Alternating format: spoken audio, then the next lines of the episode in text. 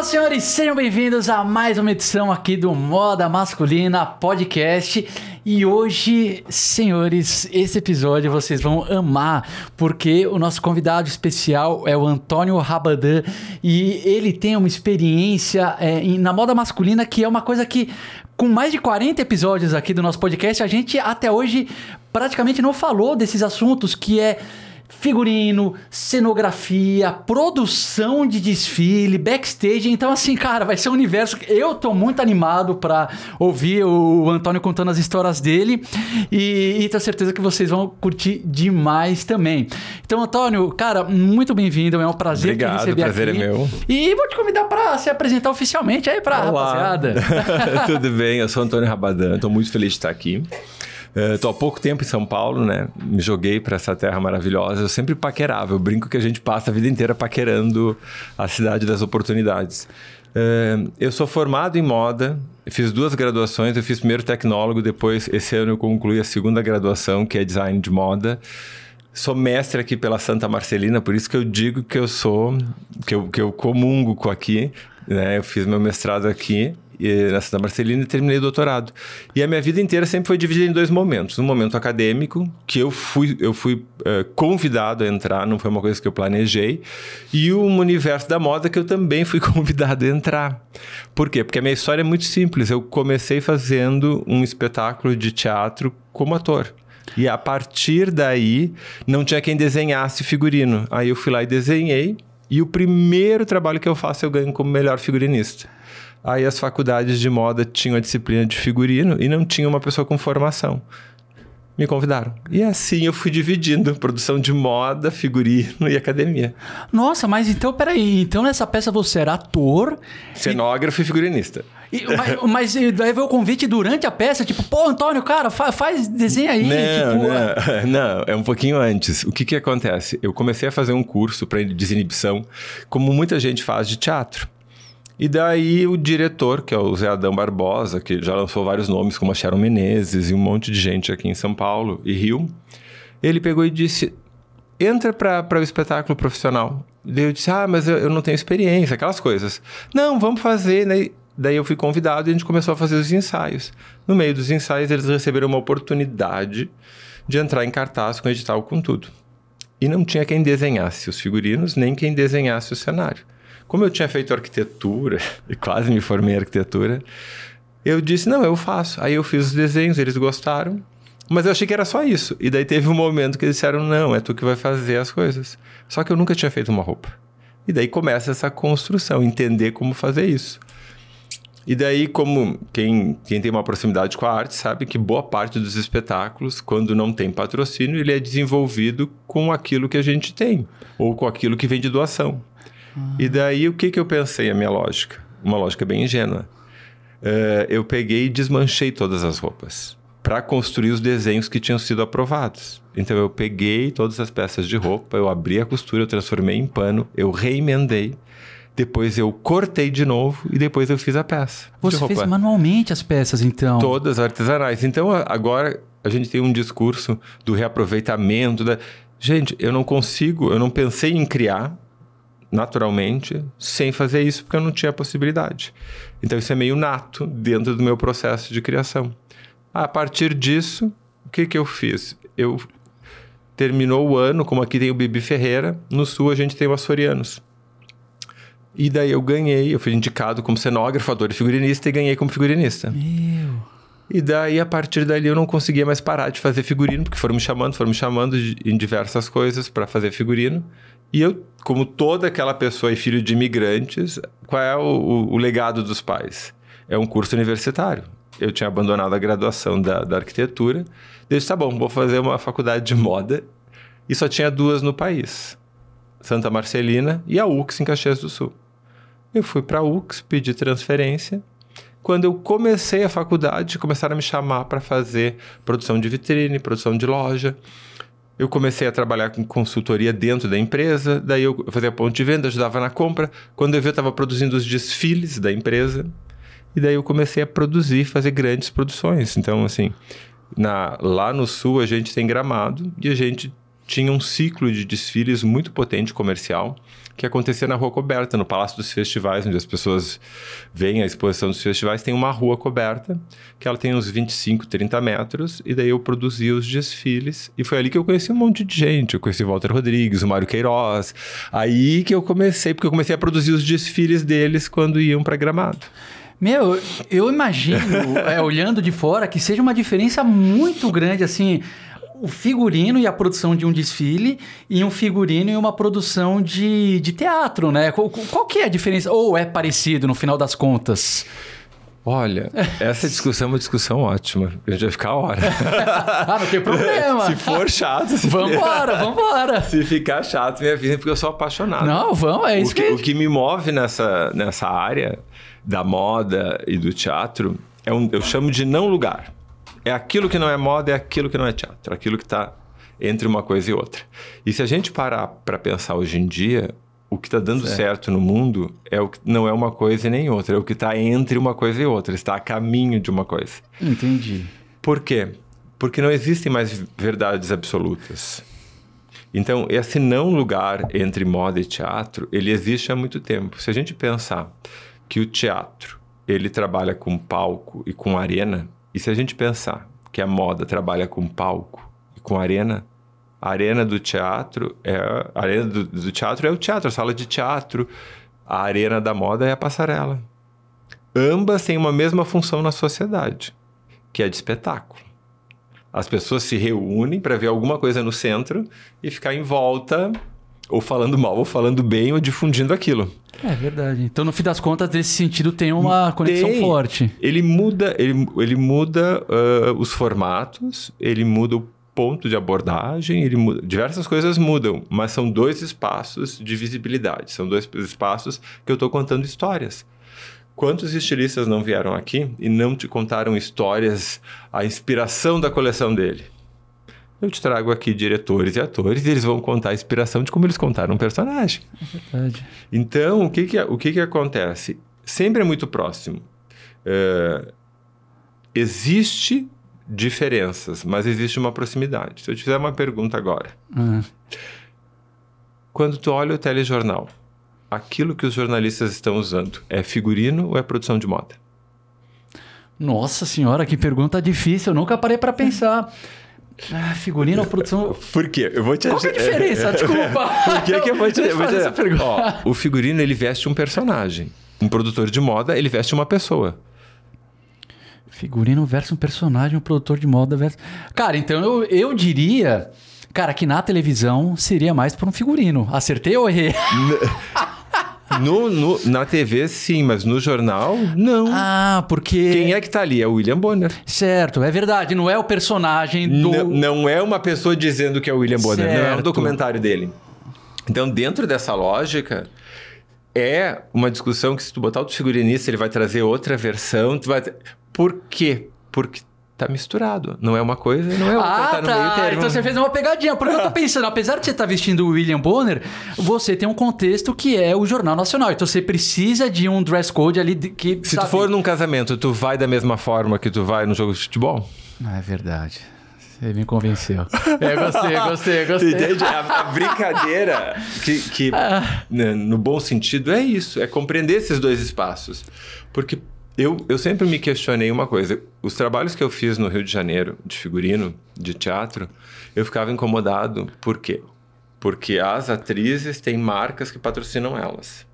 Então, tu já tem que construir aquele figurino ah, pensando naquelas roupas. Ah, entendi. Se tu tem que pensar naquelas roupas, não é um produtor de moda. Porque o produtor de moda, quando vai fazer a capa da Vogue, quando vai fazer uma editora, o que, que ele faz? Ele não articula essas, essas marcas porque umas são patrocinadoras, outras estão pagando e tem que construir a história com aquilo? Não está próximo. Mas qual é a diferença? Aquela celebridade, aquela atriz que é mais celebrity, o que, que ela tem? Ela tá ali fazendo de conta que ela é uma outra pessoa. Tá, então quando a gente tá falando de um ensaio da Vogue, de uma revista, é mais para figurino do que produção de moda, porque não, ela, é um ela, é, personagem... ela, não, ela é produção de moda, mas ela mistura um pouco. No, no coisa da Vogue é a atriz mesmo, tu entende? É a modelo mesmo. Perfeito. Quando ela vai pro teatro, ela vai fazer alguma um personagem que não é não, ela. não, perfeito. Agora tá, A tá, tá. articulação das peças é a mesma, o que muda é a intenção. Tá, perfeito. Então, mas então a construção é muito, é, eu imagino que seja diferente, porque para fazer a produção de moda, você tem, que nem você falou, você tem que entender a personalidade, o lifestyle da pessoa. E pro figurino, aí eu Do imagino personagem. do personagem, exatamente. Eu brinco que a, a melhor, a melhor entre as duas que me ganha é porque toda pessoa gosta de mandar um pouquinho, gosta de brincar de Deus, quer ser figurinista. Por quê? Figurinista, eu vou decidir a roupa que tu vai estar usando quando tu vai encontrar o teu amor. Na vida real, tu não sabe. É a roupa que tu botou no dia, tu pode fechar e encontrou o teu amor. Como figurinista, eu tenho um roteiro, então eu consigo pensar qual é a roupa que tu acorda, qual é a roupa que tu dorme e como tu morre. Mas aí não tem uma questão, eu fico imaginando tanto, porque você tem o figurinista, o diretor que tem a visão do que é o personagem, o figurinista tem, e o ator também deve ter, não, mas eu, ah, tipo, existe às vezes algum Existe. conflito de ideias, né? Existe muito. Existe muito. Tem uma, uma figurinista de cinema, Rô Cortinhas, que ela diz assim: que o figurinista, de uma forma mais simplória, é o caramuru, né? Ele, tem- ele é obrigado a baixar a cabeça pro diretor. Mas ele encontra estratégias para que isso seja diferente. O que, que é o que, que é muito legal quando acontece? E daí eu acho que é para as duas áreas que eu trabalho. E eu estou falando, gente, da minha experiência, né? Não estou falando da experiência de outras pessoas. Ah, as duas coisas, quando tu tem uma equipe que tu consegue trocar, é maravilhoso. Quando tu não tá ali um tarefeiro, um prestador de serviço, tu me consegue a roupa, tu faz isso, tu faz aquilo. Então, assim, eles não estão te pedindo para pensar, eles estão te pedindo simplesmente para ir atrás das coisas e botar naquele espaço. Certo. Então, aí é uma coisa que para mim, por exemplo, não interessa. Agora, quando tem um ator que tem um direcionamento, e eu posso dizer para aquele ator, olha, mas se a gente fizer isso aqui, estou te dando uma visão para ir para um outro lugar. E tem um diretor que traz uma outra visão complementar e que daí a gente consegue construir, ou ao contrário, porque toda a criação ela tem um ponto de partida. Eu posso começar pela roupa, eu posso começar pelo ator, eu posso começar pelo desejo do diretor. Então, assim, o, o que vai levantar isso, o que vai levantar essa produção é por onde ela está começando. Entendi. Se eu entro, se eu sou a primeira pessoa a ser convidada no projeto e a gente, eu já começo num bate-papo com a produção e com, o- com o diretor ou o produtor, porque aqui em São Paulo os produtores eles têm também esse domínio, né? Eles quase assumem às vezes o lugar de diretor de arte. É, o personagem, o ator quando entrar, ele vai entrar Pode continuar. para dentro, para dentro desse lugar, para dentro desse espaço. Não, agora que você falou, eu entendi. por exemplo, é verdade, Barbie, se a gente pensar o filme, eu imagino que começou pelo figurino, porque é, é o ponto de partida, né, do, de onde vai depois a história, né, que é a boneca. É. Eu, eu, eu, eu fiquei. Agora tu fez uma pergunta. Esse da Barbie, eu adoro o case Barbie, né? Eu acho que é o, é o case que foi melhor Nossa. feito nos últimos tempos, né, gente? Maravilhoso. Ahn, eu não vou entrar na discussão se ele é feminista ou não, tá? porque eu não quero gerar essa polêmica, porque isso a gente precisa de tempo para desenvolver. Mas é um filmaço, né, cara? Mas Eu é um filme muito legal e ele traz muito desses questionamentos. Ele traz e ele, ele usa das duas coisas. Por quê? Porque a Barbie, ao longo da história, foi vestida com roupas de moda. Então, Certo. tu percebe, o Lagerfeld fez uma coleção inteira inspirada na Barbie. Então, quer dizer, tu consegue ver essa construção. E o filme traz isso, tanto que a protagonista vai para as premiere usando Ó, quer ver uma coisa agora que falou da Premiere? Eu lembrei de uma coisa que é muito importante. Como é que a moda se difundiu a masculina e a feminina? Através do cinema, através do tapete vermelho. Então tu começou a, se tu parar para pensar essa proximidade de figurino, de arte, de espetáculo, de filme com a moda, ela está muito presente. Faz sentido isso aí.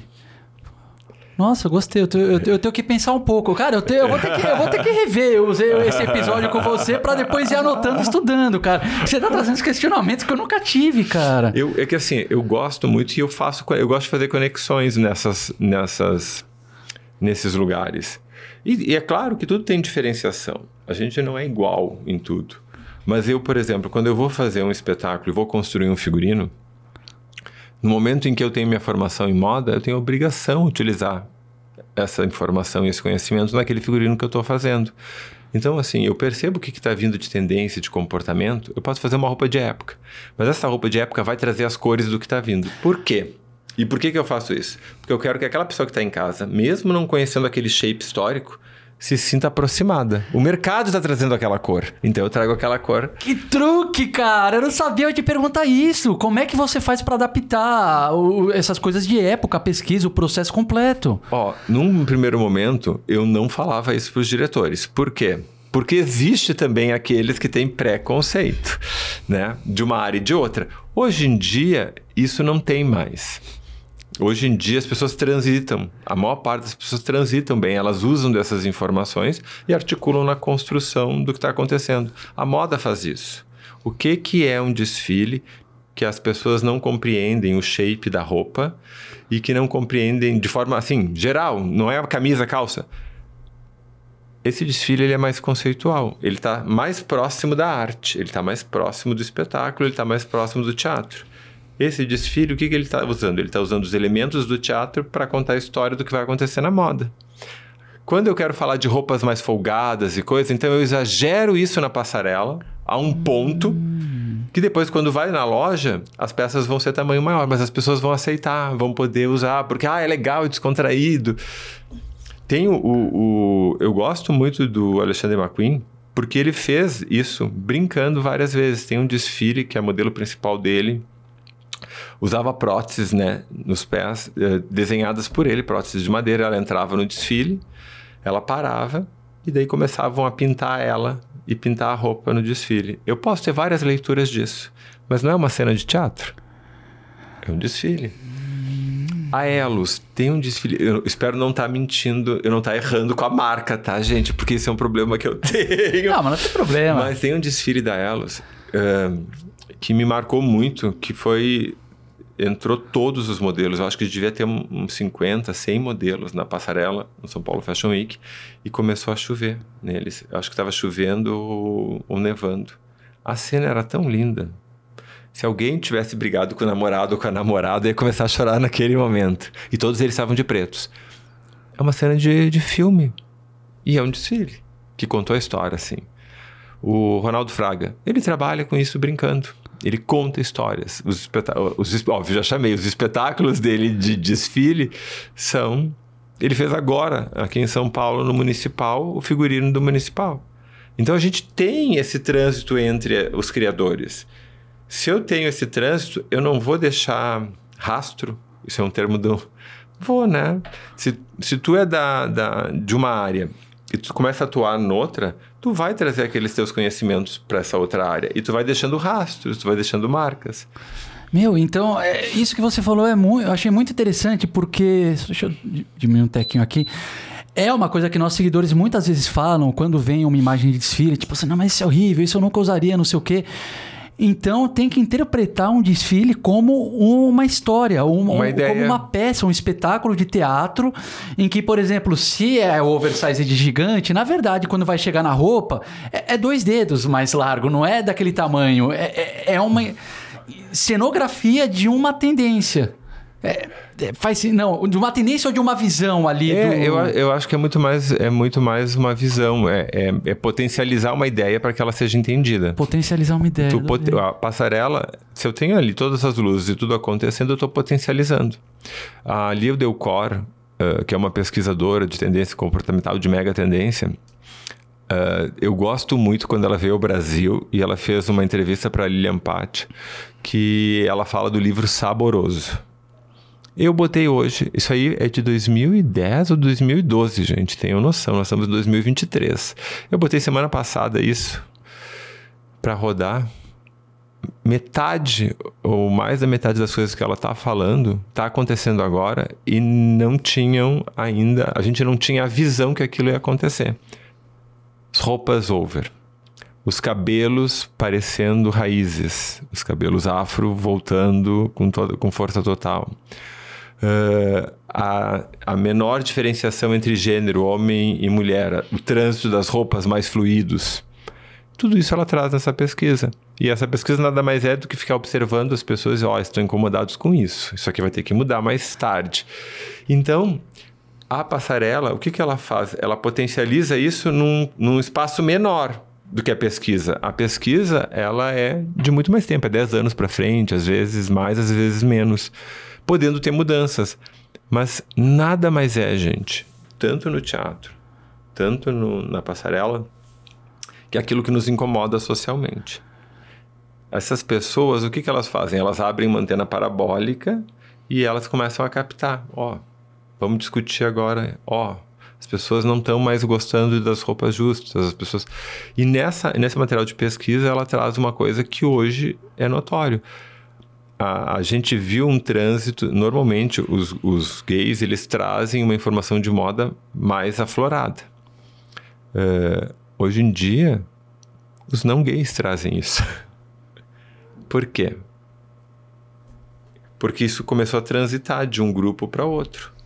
E daí a gente fala de moda masculina. Quando é que a gente pensou numa moda masculina como a gente tem hoje? Assim, conscientemente. Não, só pesquisadores, só pessoas que estão à frente, estão percebendo que essas coisas estão acontecendo. Eu vi o Ricardo Almeida falando agora que quando ele começou a fazer terno e coisa, ele fazia ternos para casamento cinza e, e, e, foi um bloqueio trocar a gravata cinza por gravata branca ou por outra cor. E tem toda uma construção. Hoje em dia, qual é o casamento que a gente vê o noivo de gravata cinza? Nossa, é muito raro. Todo mundo usa a branca perolada, né? Ou acompanhando a cor da camisa. Por quê? Porque alonga a silhueta. Isso são informações de moda e são desconstruções do gênero masculino que está acontecendo através do vestuário.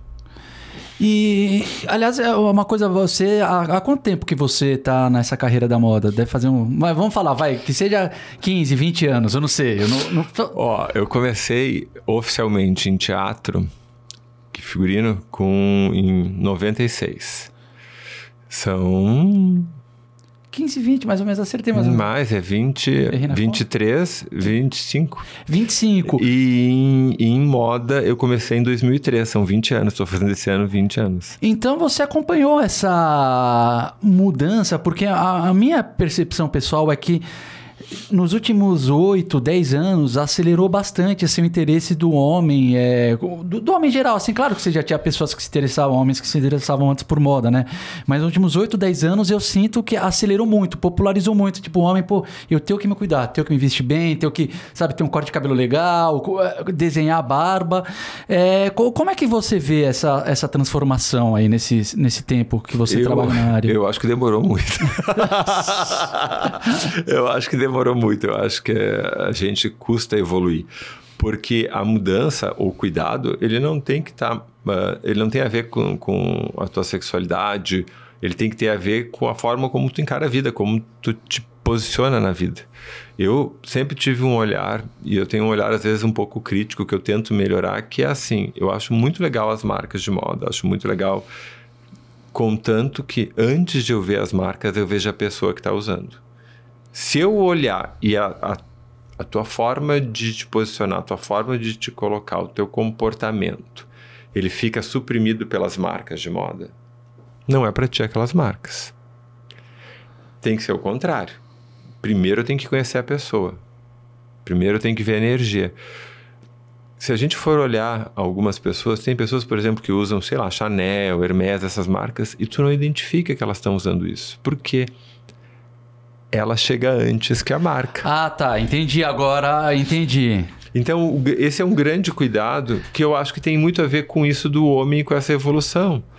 Uh, num primeiro momento, a gente foi um pouco refém. A gente usava as marcas e a gente era um cabide de marcas. E daí o que ac acabou acontecendo agora é que... Agora não, está acontecendo, é um processo, né?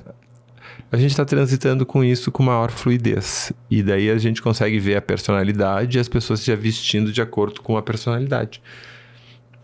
Cara, nossa senhora, gostei. Mas como é que faz então para a pessoa chegar antes que a marca? Vou para um cara que tá querendo. Vou falar para um cara, um seguidor que está começando agora a se interessar, quero me vestir melhor tal. Cara, como é que ele faz? ah, a primeira coisa é entender a história das marcas. Porque assim, eu fiz agora uma matéria uh, para Isto É, eu fiz uma entrevista para Isto É, e a gente estava falando de esporte, que obviamente está vindo das Olimpíadas, e as marcas de luxo. É, gente, uh, essa, esse casamento entre esporte e marcas de luxo é de longa data. A Hermes é, é de equitação, a, a origem. Então, assim, as pessoas da equitação utilizam a Hermes por quê? Porque elas têm a ver com esporte e com essa logística. Não é a bolsa pela bolsa, não é o caso. É toda uma construção de identidade. Então, assim, tu não é do esporte, tu nunca foi do esporte, tu não vê aquilo. Bom, o que, que vai te fazer usar a roupa? Tu pode? Pode mas provavelmente aquilo vai chamar mais atenção porque não tem a ver com o teu lifestyle, não tem a ver com a, com o teu, com a tua forma de, de te posicionar. A Lacoste é a mesma coisa, ela é originária de esporte. Então, como é que funciona isso? Como é que tu vai utilizar isso? Ah, mas eu não faço esporte, mas eu gosto muito do visual. No momento que tu começa e tu gosta muito desse visual, tu vai ter que perceber se os teus hábitos têm a ver com aquilo se a forma como tu anda diariamente tem a ver com aquilo. Se tem a ver, tu vai começar a colocar peças e tu vai colocar aquelas peças que menos interfiram na tua forma de ser. E isso eu estou falando quando a gente não quer se fantasiar ou ser uma outra pessoa. Porque isso é uma coisa que a gente tem hoje. E daí vai de novo, né? Do espetáculo para a vida real. Muitas pessoas gostam da famosa transformação. Ah, eu sou isso, eu vou virar isso. Ó, isso aí é o ator deixando de ser ele e virando um personagem. Ah, então você acha que mesmo para a vida pessoal ou profissional há momentos em que você que vale a pena você utilizar essa fantasia, tipo, pô, vou fazer uma apresentação, eu... vou ter uma reunião específica, essa eu quero se tu tem consciência, sim. Tá, legal. Eu acho que tudo que tu tem consciência, eu acho que tudo é permitido. Eu, por exemplo, eu cada dia me visto de acordo com a minha boa vontade. Então, assim, eu transito por diversos estilos. Mas isso tem a ver com a minha personalidade. Eu transito por diversos assuntos. Então, assim, dificilmente eu estaria sempre vestido da mesma forma. Mas uh, o, a carcaça acompanha, o corpo, né? O corpo acompanha o que tem dentro.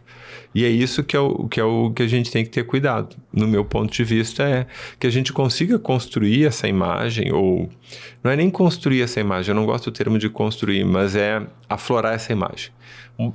Algo que está em ti e que talvez tu não dê tanta importância que seja interessante. Às vezes tem pessoas que, que têm uma vida de escritório né, e, e são corredores e adoram correr. Então, por que, que eles não podem trazer essas, esses fragmentos do esporte para a roupa deles? Por que, que eles não podem estar de terno com tênis?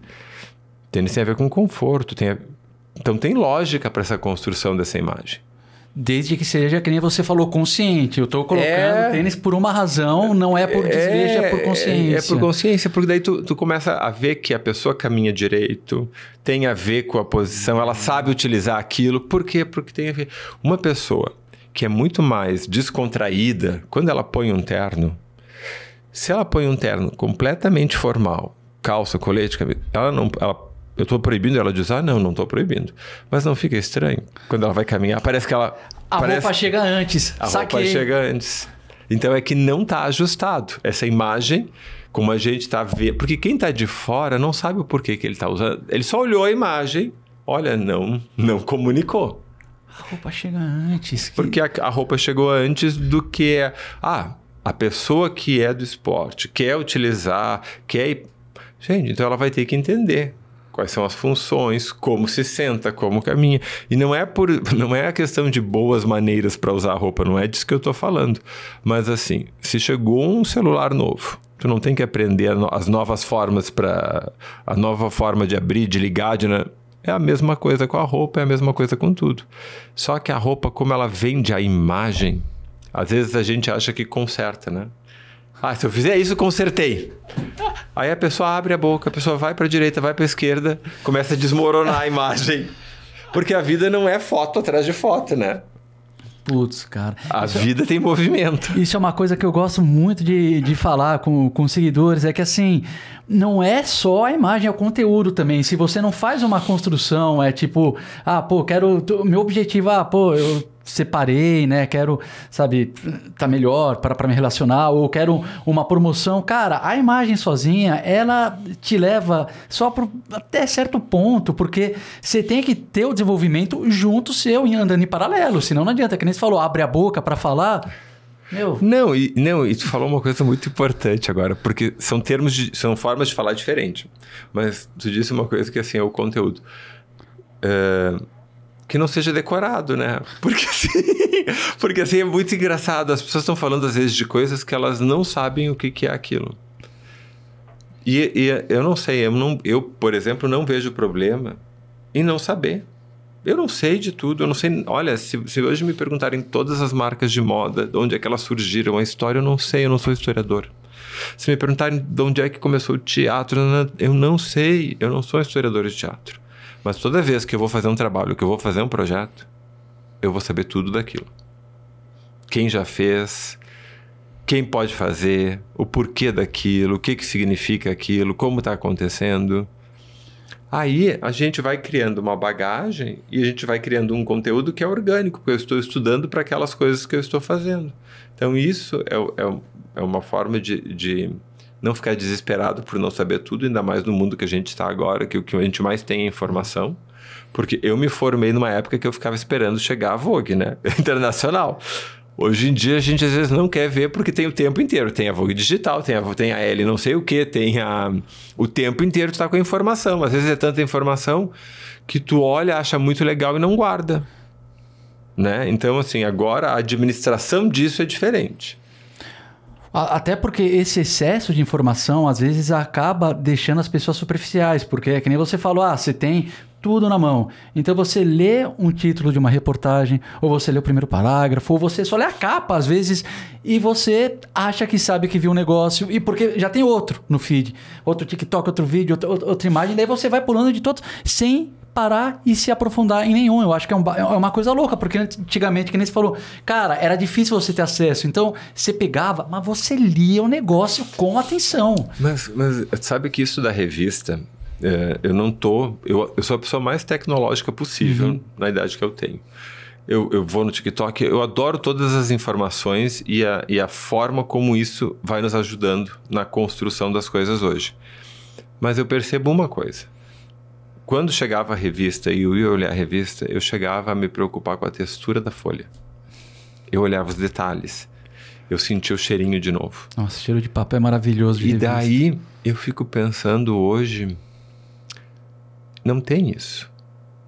As poucas pessoas que, que vão e que pegam no manual, isso tem uma coisa ruim, porque tu está perdendo dos, um dos sentidos, que é o tato, né? Que é a percepção olfativa. Então, tu está diminuindo esses sentidos. Então, assim, a gente tem. O que que eu, o que que eu quero dizer com isso? Que tem que, tem que cuidar. Tem que, talvez, quando a gente fala de curadoria, que é um termo que hoje em dia que saiu da arte, né? Que era curadoria de arte, agora a gente tem curadoria gastronômica, curadoria da vida. Vamos fazer uma curadoria no.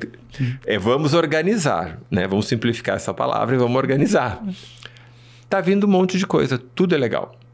Mas tu tem que priorizar o que, que é mais legal. Ah, o que é mais legal é isso. Então, isso eu vou olhar um pouco mais, eu vou me ater um pouco mais. Eu talvez vou fazer uma anotação no papel. Eu talvez vou, vou montar um painel, nem que seja digital, em algum aplicativo, para que eu comece a registrar. Quando eu fico mais tempo naquela informação, eu registro aquela informação e eu consigo tirar outras vantagens disso. Eu adorei uma fala, acho que foi a Dani Calabresa, que ela adora o TikTok, adora o Instagram, que ela vai fazendo print. Eu também faço isso, né? Mas eu ri tanto porque eu fazia isso. Ai, que legal, pá, pá, pá. 400 mil prints. Ai, mas onde é que tava aquela ideia? E tu começa a procurar. E tu fica assim, duas horas. Aquilo que tu não perdeu registrando na hora, tu fica três, quatro horas para tentar achar e tu não acha. Por quê? Porque não tá pelo nome, porque não tá pela sessão, porque não tá pela ideia. Tá na galeria de foto do iPhone eu faço isso também. e daí tu diz, não, tá em algum lugar, por data, né? Por local, por... E, tu, e aquela informação se perde. Uh, não era importante. De fato, se ela fosse importante, ela não se perderia. Então, assim, a, a gente tem que tentar entender que a gente absorve um determinado, uma determinada quantidade de coisas e que a gente vai viver com aquela quantidade de coisas. Eu posso abrir esse horizonte? Posso, mas eu sempre tenho que pensar que a, que a maior parte é passageiro. Que é os benditos 15 segundos, né? Que falaram que é de fama, que não sei o quê. Mas é, é os 15 segundos que aquela informação vai permanecer com a gente, ela vai ser contida. Porque o que, que vale para nossa construção intelectual e social? É aquilo que a gente retém. Aquilo que a gente não retém foi. E nesse negócio de retenção, é, essa reflexão, gostei muito que você falou de admitir para si mesmo, cara, eu não sei tudo. Porque quando você que nem você falou, vamos montar um projeto. Se você acha que você sabe tudo, o que acontece? Você não vai pesquisar, porque você na sua cabeça, você imagina, ah, domina o assunto, e na verdade, ninguém sabe tudo de tudo. Então, você, tipo, é, eu, eu tava lendo um livro que falava isso, sobre a ciência, que a base da ciência é falar não sei. Porque a partir do momento que você fala não sei, Pô, isso te obriga a falar, então deixa eu descobrir, eh, traçar esse caminho para ir atrás das informações profundas para ter né, o que eu preciso. Ó, a vantagem de, de dar aula ou de em algum momento ter essa troca com os alunos é que tu nunca sabe tudo. Por quê? Porque eu sou um computador que foi abastecido com determinada informações, mas tu é um outro computador que foi abastecido com outra determinada. Tu vai ter coisas para me ensinar sempre eu posso ter um, um olhar mais aprofundado por um assunto, que isso eu vou dividir contigo. Mas como tu vai ler esse assunto, como tu vai construir esse assunto, como tu vai desenvolver isso, isso vai me abastecer. Uh, eu recebi, uh, eu estou com três indicações de figurino, dentro da mesma categoria no Açorianos. São quatro indicações, então eu estou concorrendo comigo mesmo, né? E daí vieram me perguntar se isso ainda me emocionava, porque eu tenho mais de 16 prêmios nacionais e internacionais. E eu disse assim, sempre. Porque sempre quando eu vou fazer um projeto, eu tenho os mesmos medos. Eu tenho agora um domínio de algumas coisas, algumas coisas de processo de construção. Mas cada projeto, ele é diferente, ele é com pessoas diferentes, ele envolve relacionamento, ele envolve pesquisa, ele envolve entendimento e ele está acontecendo hoje. Ele não está acontecendo ontem. Então, assim, eu fiquei pensando o que, que eu. Porque eu não vou poder na premiação, e daí eu disse assim: eu fiquei pensando o que, que eu poderia falar sobre isso. É, é literalmente aprender o tempo inteiro. E sempre ter medo. Eu sempre tenho medo, eu sempre acho que eu estou errando, que, que tudo que eu vivi não. Por quê? Porque a gente está no hoje. Aquilo que a gente já fez antes nos ajuda, nos dá segurança em alguns momentos, mas não é uma bola mágica. Se a gente for olhar tanto em moda quanto as marcas estão se reinventando o tempo inteiro. Por quê? Porque não é uma bola mágica. Não é assim, um, dois, três, quatro, resolvi. Não, a gente é, a gente é ser humano, a gente é complexo por natureza. E é dois tempos para as marcas hoje em dia caírem né, num, num, certo ostracismo. Eu lembro que marcas que 10 anos atrás estavam bombando, as que não se reinventaram, não se atualizaram, meu, sumiram. É, eu vi o, o, o Ferreirinha estava falando e eu ri outro dia com isso. Porque ele, ele falou que a Hermes fez uma pop-up né, de, de lavanderia. Todo mundo podia ir lá tirar foto, mas só podia usar a máquina de lavar quem tivesse um produto da Hermes para lavar lá. Senão não podia. Então tinha que ter no mínimo um lenço da Hermes. Máquina, lavanderia é popular, né? Lavanderia do prédio. Todo mundo pode. Onde é que está a exclusividade? Só quem tem lenço de Hermes pode lavar. Caraca, meu. Olha que sacada. Então o que que acontece? Eu tô eu tô reinventando a forma da minha marca acontecer no mercado. Nossa. Sem deixar de ser exclusiva porém sendo um pouco mais popular. e Antônio, fala sobre você, porque é, eu, eu tava vendo no seu Insta, você é atleta, você Sim. é cachorreiro, que eu vi que você tem de cachorro. E você acabou de chegar em São Paulo, assim. Você contou ali sobre o começo da sua carreira, Poá, é, faculdade em Caxias, esse início no teatro. E hoje, qual que é o seu momento hoje? O que, que você tem feito? Continua nas figurinos, desfiles? Como é que tá as coisas? Ah, isso é difícil. Os cachorros são ótimos. assim, ó, eu não fiz nada planejado. desde que eu comecei a trabalhar e quando começou a despontar com essas coisas, tanto em moda quanto em arte, todo mundo dizia que eu tinha que vir para São Paulo. E eu nunca quis vir para São Paulo, porque eu sempre achei que eu tinha que vir com um projeto, com uma construção, eu devia já trazer alguma coisa e talvez ficar um tempo em São Paulo, voltar, não sei. Não sei também se é uma questão de bairro, né? Uhum. Porque as pessoas têm isso de bairrismo. Só que nos últimos tempos eu comecei a ter uma vinda para São Paulo mais frequente e para o Rio. E eu, eu vim fazendo coisas que eu gosto muito. Uh, eu trabalho na SPM, eu trabalhava na SPM de Porto Alegre. E daí a SPM a gente tinha uma turma especial de alunos de moda, super uh, à frente, sabe aquelas turmas que são mais engajadas, uhum. que já estão trabalhando no mercado. E daí a gente, eu fiz uma proposta para a instituição para a gente apresentar o material deles em São Paulo, na unidade de São Paulo. E daí e casou junto com um curso que eu ia fazer de mercado de luxo de uma semana. E daí eu vim para cá e comecei a produzir o desfile deles para acontecer em São Paulo abrindo território, né? Porque eu não tinha produzido desfile aqui em São Paulo, só coisas de teatro. E eu acho que ali formou uma relação. Isso foi em 2018. Aí depois eu fui viajar, fiquei circulando, fazendo as coisas em teatro, figurino, daí fiz um espetáculo no Rio. Mas ficou uma semente plantada. Aí veio a pandemia, essa semente deu tempo de germinar, brotar, criar frutos. Nossa. E no ano passado eu comecei a fazer uma pós-graduação aqui em marketing de luxo, que é em parceria com a Vogue. E eu já tinha feito todos os cursos referentes a essa área, porque foi uma área que na minha graduação não, não me interessou, durante o mestrado também não, e durante o doutorado. Então eu disse, não, é agora que eu vou me aprofundar nesse lugar e entender como, qual, qual é o storytelling, né?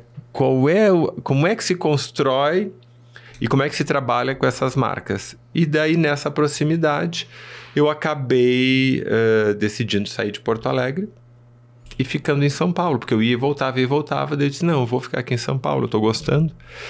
Eu, tô, eu, eu não me senti engolido pela cidade, porque quando eu fiz o mestrado também teve isso, né? Eu vinha para São Paulo, eu queria fazer 400 coisas, porque São Paulo tem tudo, São Paulo é maravilhoso. Tu come bem, opa! Ah. não, imagina. Ai, desculpa. Não, não, imagina, cara. Eu achei que era o meu, por isso que eu assustei. Eu falei, meu Deus, não, é e eu ainda, eu ainda disse, vou botar no silencioso.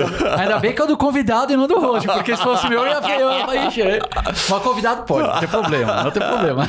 Ai, olha, e quem diz que trabalha com espetáculo de teatro? Casa de Ferreira, espeta de pau. E daí eu peguei eh, e comecei essa transição, comecei a ficar aqui mais em São Paulo. Em dezembro eu comuniquei que eu ia sair, dezembro, que, que eu ia sair da escola. E eu fiquei aqui e daí eu comecei a, a, me posicionar dentro da escola, dentro de São Paulo, entender quem são os, os, lugares de teatro, como eu posso trabalhar. Eu conheci porque eu trabalho há muito tempo. Eu comecei com teatro, mas eu trabalho muito tempo com ópera. Eu fiz até este ano. Esse ano teve a primeira ópera que eu não fiz da Orquestra Sinfônica de Porto Alegre, que é a mesma que a orquestra aqui de São Paulo, né? Então eu fiz todas as óperas. Eu era o figurinista de todas as óperas, uma atrás da outra. Quando eu saí de lá e vim para cá, eu já sabia que essa transição ia acontecer, eu estava trocando de estado. Então, esse aqui foi o primeiro ano que eu não, não tive uma ópera e que daí uh, teve outra, outra equipe fazendo a ópera lá. Então, eu estou nesse processo, assim, eu estou conhecendo as pessoas aqui, nesse lugar. E nesse processo, as coisas não acontecem por acaso. Uh, a unidade da SPM aqui de São Paulo, o que, que ela fez? Ela está abrindo uma microcertificação dentro do design que é de fashion business. E daí, porque assim, eu, eu tenho uma sorte de eu trabalhar com pessoas que são amigos. E daí, quando surgiu isso, eles perguntaram se eu não voltaria para a escola aqui em São Paulo. E daí eu voltei. Então, na realidade, eu fiquei um mês fora da escola e os outros meses conversando e organizando o meu retorno para a unidade de São Paulo nessa nova empreitada. Meu, o, uma coisa que eu fico impressionado, você falando, é que, meu, com toda a sua bagagem, toda a sua experiência, tudo que você fez, inclusive dando aula como professor, você continua estudando, você continua fazendo os cursos, as, é, que você falou, após o mestrado. E eu ouço de muita gente, cara, de tipo 20 anos, 19, falando assim: não, eu não vou estudar porque é perda de tempo, eu não vou fazer, eu quero não sei o quê. E daí eu penso, porra, mano, e você, com tudo que você já conquistou, continua estudando. E eu acho demais, porque eu sou um cara que acredito muito nos estudos. Eu falo para os seguidores meus, vai fazer faculdade, vai fazer curso, porque é, é quem fala para não estudar, eu acho que tá muito errado. Então, como é que você vê essa questão da, da educação, cara? Olha, assim, tu, falou, tu tocou numa coisa que para mim é, é, é muito sensível. Eu, quando tinha 20 e poucos anos, eu nem sabia se eu ia terminar minha graduação. Eu terminei porque era uma exigência da minha família. E não é exigência de me obrigar eu ia decepcionar muito meus pais, porque era o legado que eles iam poder me dar. Porque uh, meus pais, eles são refugiados, principalmente a família da minha mãe é refugiada de guerra da Espanha. E daí o que que ela dizia? Que se acontecesse a pior coisa, a única coisa que não iria me tirar é aquilo que eu soubesse porque os bens materiais vão, eles podem até tirar a vida, eles podem tirar todas as coisas, mas o teu conhecimento, o teu estudo não tira. Sabedoria da mãe, qual é o nome é, dela? Paula. Oh, Paula, beijão, cara. E daí, e daí a, a, nossa família, todos, a gente, e não, não, não significa ser formado uh, graduado, mas é tu, ter, é tu ter o conhecimento, é tu ter essa formação. E daí por isso que eu fui fazer moda para ter uma primeira graduação. Só que as, outras, as coisas foram acontecendo. Isso que tu falou é uma verdade. Esse ano eu fiz a minha, eu terminei a minha segunda graduação. Uh, e eu terminei a pós-graduação, que vai ter formatura agora, dia 23 de novembro. Né? Eu terminei em junho e a formatura é agora.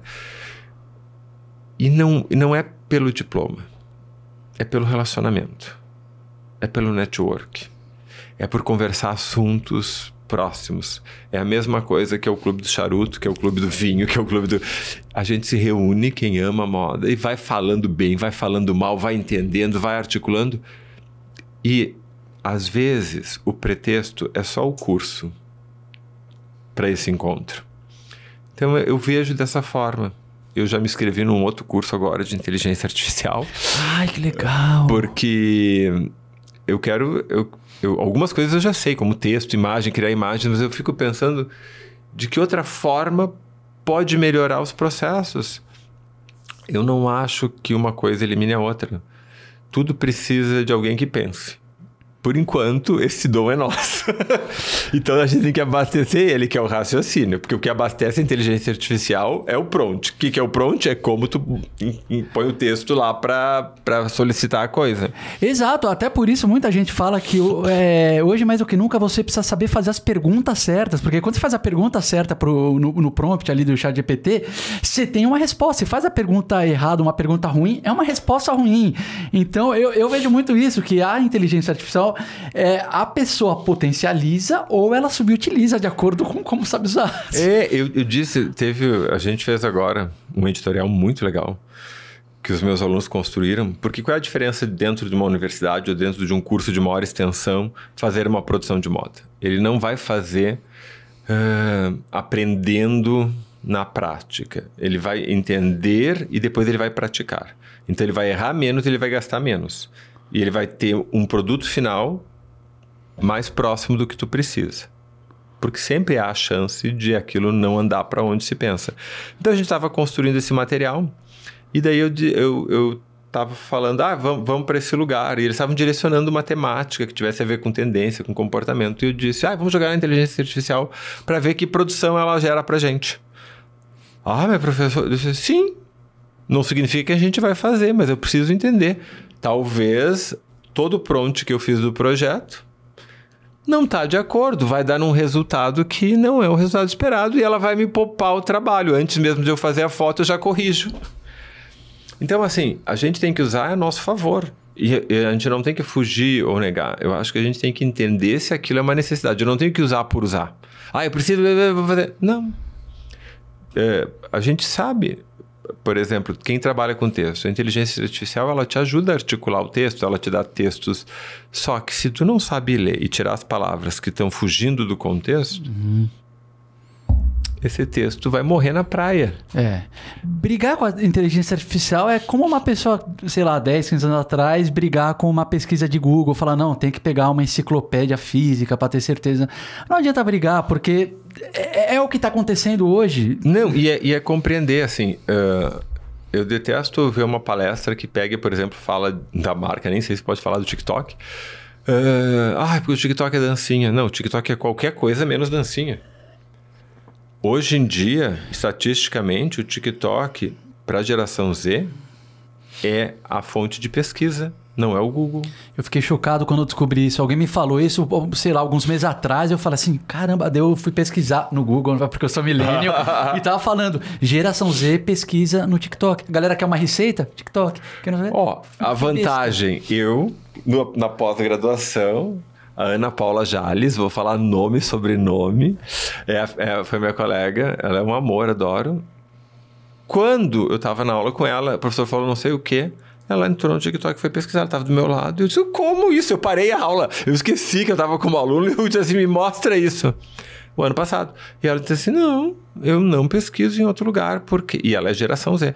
Eu não pesquiso em outro lugar. Por quê? Porque aqui eu tenho o vídeo, o comentário e tenho já um direcionamento de uma pessoa que não é é, é, diretamente ou influencer ou está sendo paga para aquilo. Ela foi no restaurante, ela viu, ela disse: não gostei, gente, fui mal atendido.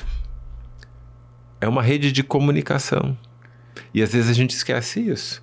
Tem os influenciadores? Tem. Tem aqueles que pagam para postar as coisas, mas esses, hoje em dia, é os que menos, eu, eu acredito que estão tendo abrangência. Agora, aqueles que utilizam a marca, que utilizam as coisas, que aquilo faz parte da vida deles, são aqueles que estão dando mais resultado. Meu, e isso que você falou do comentário é legal, porque é impressionante como enriquece o comentário do, do, dos usuários gerais. A pessoa postou um restaurante e tal, daí vem, um, vem uma pessoa, não, é ruim mesmo, outra fala, é bom, é maravilhoso. Eu, muitas vezes, quando eu vou por um conteúdo hoje em dia, seja de YouTube, seja de qualquer coisa, eu vou direto nos comentários, ler o que a galera tá falando. É impressionante, é um é um acúmulo de riqueza que é muito mais maior do que, tipo, só uma pessoa falando. Você tem uma pessoa e as interações. Eu e adoro interações. os comentários. E isso, isso te direciona, principalmente comida, gastronomia, roupa. Porque, assim, uh, quando a gente vive aquilo, uh, quando a gente vive, por exemplo, no caso de marcas, que nem eu falei, quando a gente vive uma marca, tu tem propriedade para falar de coisas que às vezes uma pessoa não fala que ela, ela, ela decorou uhum. aquela história, ela comenta aquilo, ela vai ter um alcance, aquilo ali aquilo acaba morrendo, tem um começo, meio e fim. Agora, se aquilo faz parte da vida da pessoa, se ela está utilizando, por exemplo, se ela é vegana e ela, ela tem todo esse conhecimento, isso vai transparecer nas redes, isso é permanente. Então ela vai o tempo inteiro estar tá retroalimentando aquela marca, ela está retroalimentando. Então o tempo inteiro aquilo começa a se expandir e gerar venda. Meu. O, isso é uma coisa que a gente está se esforçando para também a, abrir a cabeça aqui, porque, como eu falei, eu sou millennial, né? Então eu tenho uma visão muito milênio das coisas. Daí agora a gente tá com, com uma pessoa nova, uma produtora nova aqui na equipe do, do Moda Masculina, que é a Ruth. Ela, infelizmente, não pôde estar aqui hoje, que ela tá meu, com uma baita dor de cabeça essa semana toda tal. Aliás, um beijão, Ruth. Melhoras. E ela tem 24 anos, super geração Z. Então a gente faz umas reuniões em que eu tenho umas ideias. É, e, e, daí ela fala, não sei o que, tal. E daí eu, eu, Normalmente meu primeiro instinto é falar assim: não, tá errado a geração Z. Mas daí eu paro e falo assim: caraca caraca, velho, deixa eu ouvir, né? Em, vez de querer retrucar, deixa eu compreender o que essa galera tem e, e, o que, que eu posso. Senão, daqui a pouco você vira aquela pessoa, sabe? Ah, os bons tempos, não sei o quê. E, cara, daí você fica obsoleto. Então, eu tô muito nesse momento de querer, tipo, caramba, cara, deixa eu entender essa geração Z e, tipo, ver o que, que dá pra trazer. Ó, eu tenho, eu tenho uma, coisa, tem uma coisa que há muito tempo eu não faço, tá? Quer dizer, no meu tempo. No meu tempo é hoje, gente, desculpa. Se aconteceu alguma coisa no passado, eu não lembro. e é isso. Assim, a, aquela pessoa que diz assim, no meu tempo, ela tá se tirando de viver o hoje. Eu vivo hoje, eu adoro hoje, eu adoro a tecnologia. E, e, e eu adoro esses problemas que a gente está vivendo hoje. A gente, o tempo inteiro, tem mudanças. E essas mudanças. Gente, quando a gente muda uma casa, de lugar os móveis, a gente não pecha porque tu estava acostumado a uma rotina. Até tu te acostumar a, um, a nova estrutura, leva um tempinho. Se a gente está vivo, a gente está mudando. Rugas que eu não tinha ontem, eu tenho hoje. e por aí vai. Então é isso, é estar é, é tá atento. Essa tua fala é uma das coisas que eu acho mais importantes. É óbvio que em alguma coisa a gente quer aquele lugar de segurança do que a gente já conheceu. Então a gente tinha que dizer assim, ah, na minha segurança, em vez de dizer no meu tempo, dizer na minha segurança. Mas assim, a gente tem que experimentar o novo. Assim, uh, o novo diariamente. Porque é isso. Senão tu vai, te, tu vai perder de conhecer pessoas interessantes, tu vai perder de revisitar coisas que tu fez de uma, de, com outros olhares. Eu acho tão, tão encantador quando eu vejo uma pessoa falando ou de moda ou de algum segmento, que às vezes eu tô cansado, que eu já vi, e aquela pessoa pega e diz: Não, mas eu fiz tal coisa porque tal coisa. E daí tu começa a ver que ela, ela teve um olhar completamente diferente sobre aquilo. Aquilo me abastece de um jeito que amanhã quero fazer aquilo. Eu sou aquela pessoa que, se tu faz uma coisa empolgada, eu vou sair daqui e dizer: Quero ter um podcast, amei isso, isso é muito legal. Eu, eu, eu me contamino com, com esse lugar, com essa, com essa energia e com essa construção né, do, do, novo o tempo inteiro. Nossa, eu, eu sou que nem você, cara. Eu fico. O, o que me deixa mais entusiasmado é quando eu converso com alguma pessoa que fala um negócio que eu, eu penso assim, puta merda, eu não sei nada disso. Tipo, o que você tava falando do, do figurino, o que, que é o figurino, que é a produção de moda. Cara, eu, o, o que mais me dá alegria na gravação desse podcast é quando eu falo assim, caralho, velho, como eu sou ignorante desse assunto, quero saber mais, conta mais. Eu, eu, meu, eu sou muito que nem você nesse sentido. É, é eu, eu adoro essa, essa, esse lugar e essa, e essa construção. E as, aí a gente volta para a curadoria da vida. O meu maior problema é aprender a dizer não. é aprender a dizer ah, não dá para fazer tudo, né? Ou tu vai, tu vai morder, ou tu vai chupar a cana, ou tu vai fazer, né? Não dá para fazer todas as coisas. Então a gente tem que administrar, porque senão a gente vira, a gente entra num outro looping, né? E daí, assim, voltando aos meus filhos, voltando aos meus cachorros, uh, o que eles fazem comigo é isso, né? Eles baixam. Eles, eles têm uma necessidade, então eles parece que organizam, ajudam a organizar o tempo. Eu acho que quando, quando eu não sou pai, mas uh, sou dindo. Quando a Antônia está comigo, é uma outra rotina. Tu obrigatoriamente, mesmo que eu goste de fazer um monte de coisa, baixa, eu volto a ser aquela pessoa da casa, dos cuidados, do entorno. E isso é muito bom. Isso é muito bom porque a gente consegue respirar. Porque essa empolgação e todas essas informações que a gente tem o tempo inteiro nos deixam sempre em 220, né? 360. Então é legal a gente conseguir baixar e conseguir fazer esse trânsito dessas informações e de tudo isso que a gente tá, que a gente vem falando nesse lugar, né? De poder trazer para o dia a dia. Porque senão, gente, eu estava agora fazendo roupa. Eu quero construir minha marca, eu quero, eu quero construir uh, uh, figurino, eu quero estar tá fazendo figurino de espetáculo, eu adoro dar aula. Eu, é tipo polvo, sabe? Tu vai abrindo, abrindo, abrindo, abrindo. Só que chega um momento que tu diz, oi, tá, pera um pouquinho. Vamos diminuir. Hoje eu faço essas coisas, agora eu vou experimentar essas outras coisas e agora eu vou experimentar essas outras coisas.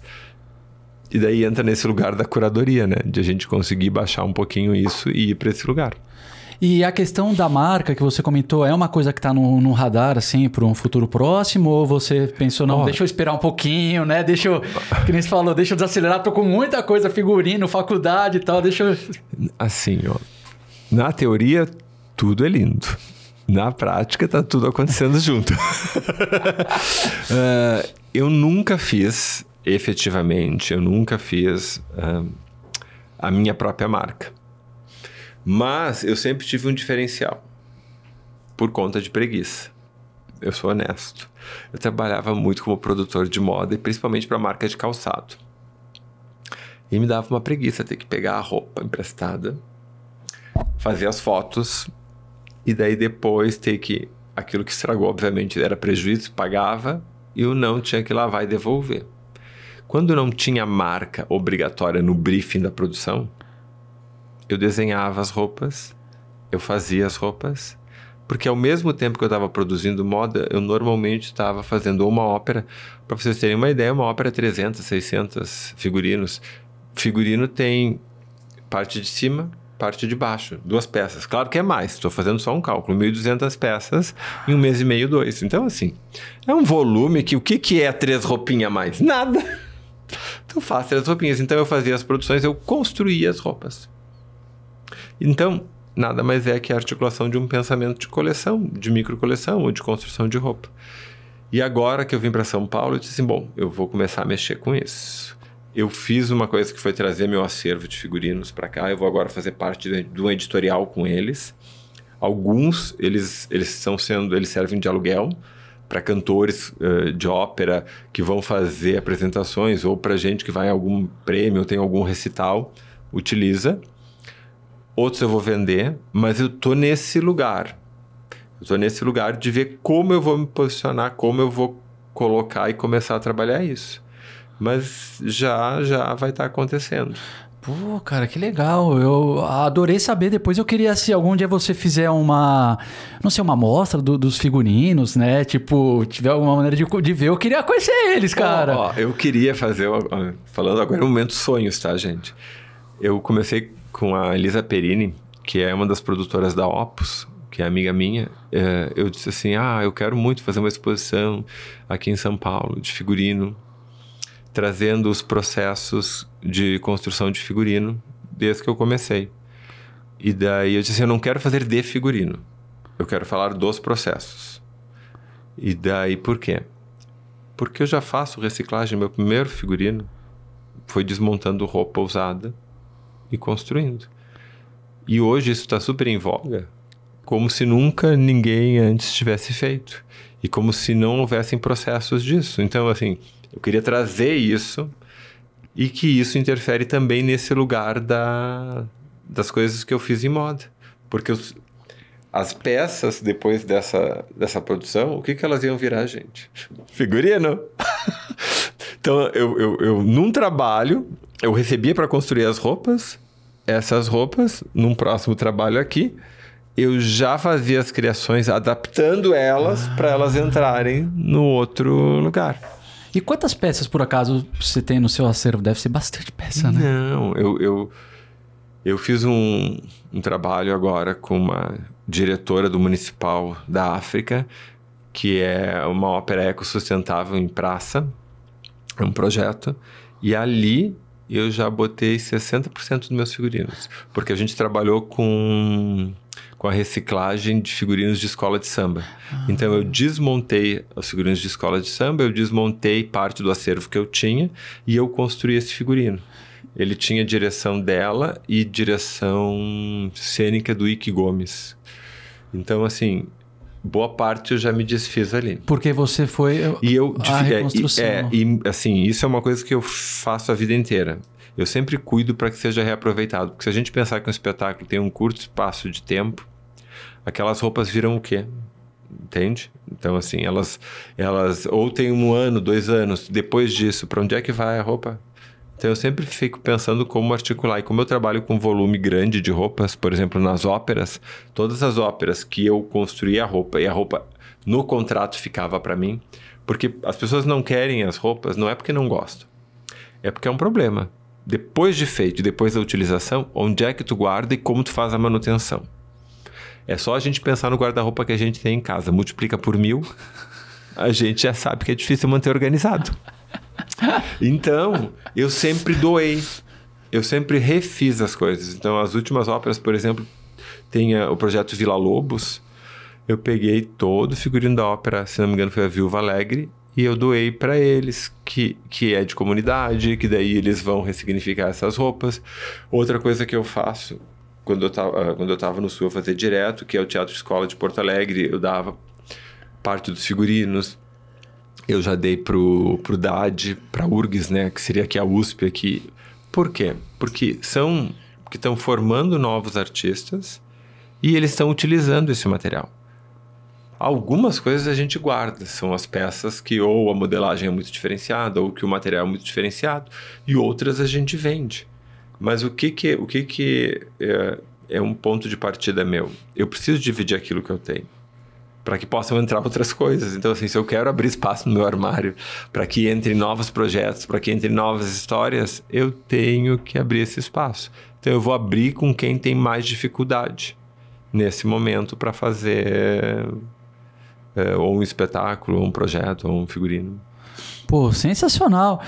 É, olha, se, se for rolar essa exposição minha vez que eu quero ir, ou digo mais, se precisar de um parceiro para organizar a exposição, a gente super, meu, ah, já ofereço, cara, porque adorei, eu, eu adoraria é, o moda masculina aqui entrar com algum apoio. E, nossa, cara, Antônio, esse, esse episódio é daqueles que meu, eu, eu vou precisar rever, cara. Ah, porque tanta coisa feliz. legal que você falou assim, realmente, tipo. É, eu vou até anotar suas frases depois e vou soltar, sabe, sabe naquele esquema de frase no fazer post no, no Instagram, porque, cara, gostei demais. É, eu acho que até a gente já, já passou de uma hora aqui gravando. E, meu, muito, os seus insights foram muito legais. Ah, eu acho que a sua experiência também de. E, e, a maneira que você encara assim, vida, carreira, é uma coisa muito inspiradora. Você tem que se transformar o tempo inteiro. Porque o nosso tempo é aqui. Eu adorei que você falou isso. Então, sabe, parar com aquele. Ah, no meu tempo tal. Parar com muita gente assim. Antigamente era bom. Não é, você está aqui, então tem que viver nisso estudar, sempre estar tá se atualizando. Então acho que você trouxe assim reflexões muito muito ricas para os seguidores. Também a questão de saber a hora de pausar e a hora de acelerar, né? Você não ficar sempre a 120 por hora, mas também não ficar sempre a 20, a 20 por, por, hora. hora. É. é. isso é muito bom. Então acho que tem muita, muitas reflexões riquíssimas aí para todo mundo que está assistindo. E quero dizer que assim, meu, a casa está sempre aberta aqui para você, quando você quiser voltar para contar dos novos projetos, das, no, das suas novidades. Também o nosso acervo aqui de roupa, quando você precisar alguma Não, eu, eu já, eu já tô quase aqui ficando no acervo, né? Porque o acervo é maravilhoso. Não, você, ah, você já é de casa, cara. Você já é de casa aqui, então fica 100% convidado. Preciso saber a numeração, se vai ter a minha numeração. A gente dá uma mexida Ou a lá. gente vai customizar. Ah, podemos customizar também, problema nenhum. Então eu queria te agradecer agradecer demais, cara, a presença aqui, esse papo maravilhoso. E agradecer Bárbara, Sivers, a Ruth hoje não pôde estar aqui, né? Pessoal da produção, um beijão aí no coração dos seguidores e, e deixo para você fazer as considerações finais. ah, olha, eu agradeço muito, eu adorei, assim. É, eu, eu conheci vocês através do Mário. O Mário é uma pessoa que é, ah, é muito cara para mim porque é uma pessoa que eu conheci faz bastante tempo e ele sempre foi essa pessoa incrível, assim o ser humano incrível, que isso é muito legal. E a gente aproximar pessoas assim. Então, assim, ó, vim aqui conhecer o espaço, eu fiquei encantado, adorei o café. Aliás, eu vou me é, Exatamente, espero que, que eu possa ter outras oportunidades e que, que nessa trajetória aqui em São Paulo, que a gente consiga construir coisas juntas, que venham coisas novas, coisas boas e que a gente e que venham perrengues também, né? Porque faz parte ter um perrengue.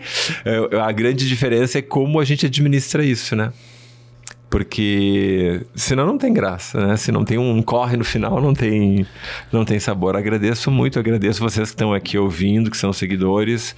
Uh, se tiverem alguma dúvida, se quiserem falar comigo, vocês podem me encontrar pelo Instagram. Verdade, arroba Antônio. Antônio eu tenho dois. Eu tenho Antônio. A, a, a pessoa não consegue ser decidida nisso, mas o meu, meu Instagram é uh, arroba Antônio Rabadan ou Criando no Ar, que é a minha marca, né? Criando no Ar. Eu sempre brinquei com isso desde que eu comecei.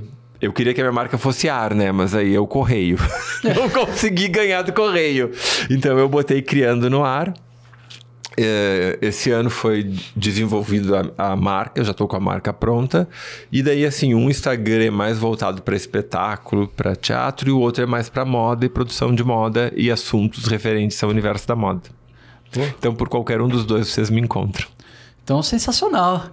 Obrigado mais uma vez. E, senhores, até o próximo Moda Masculina Podcast.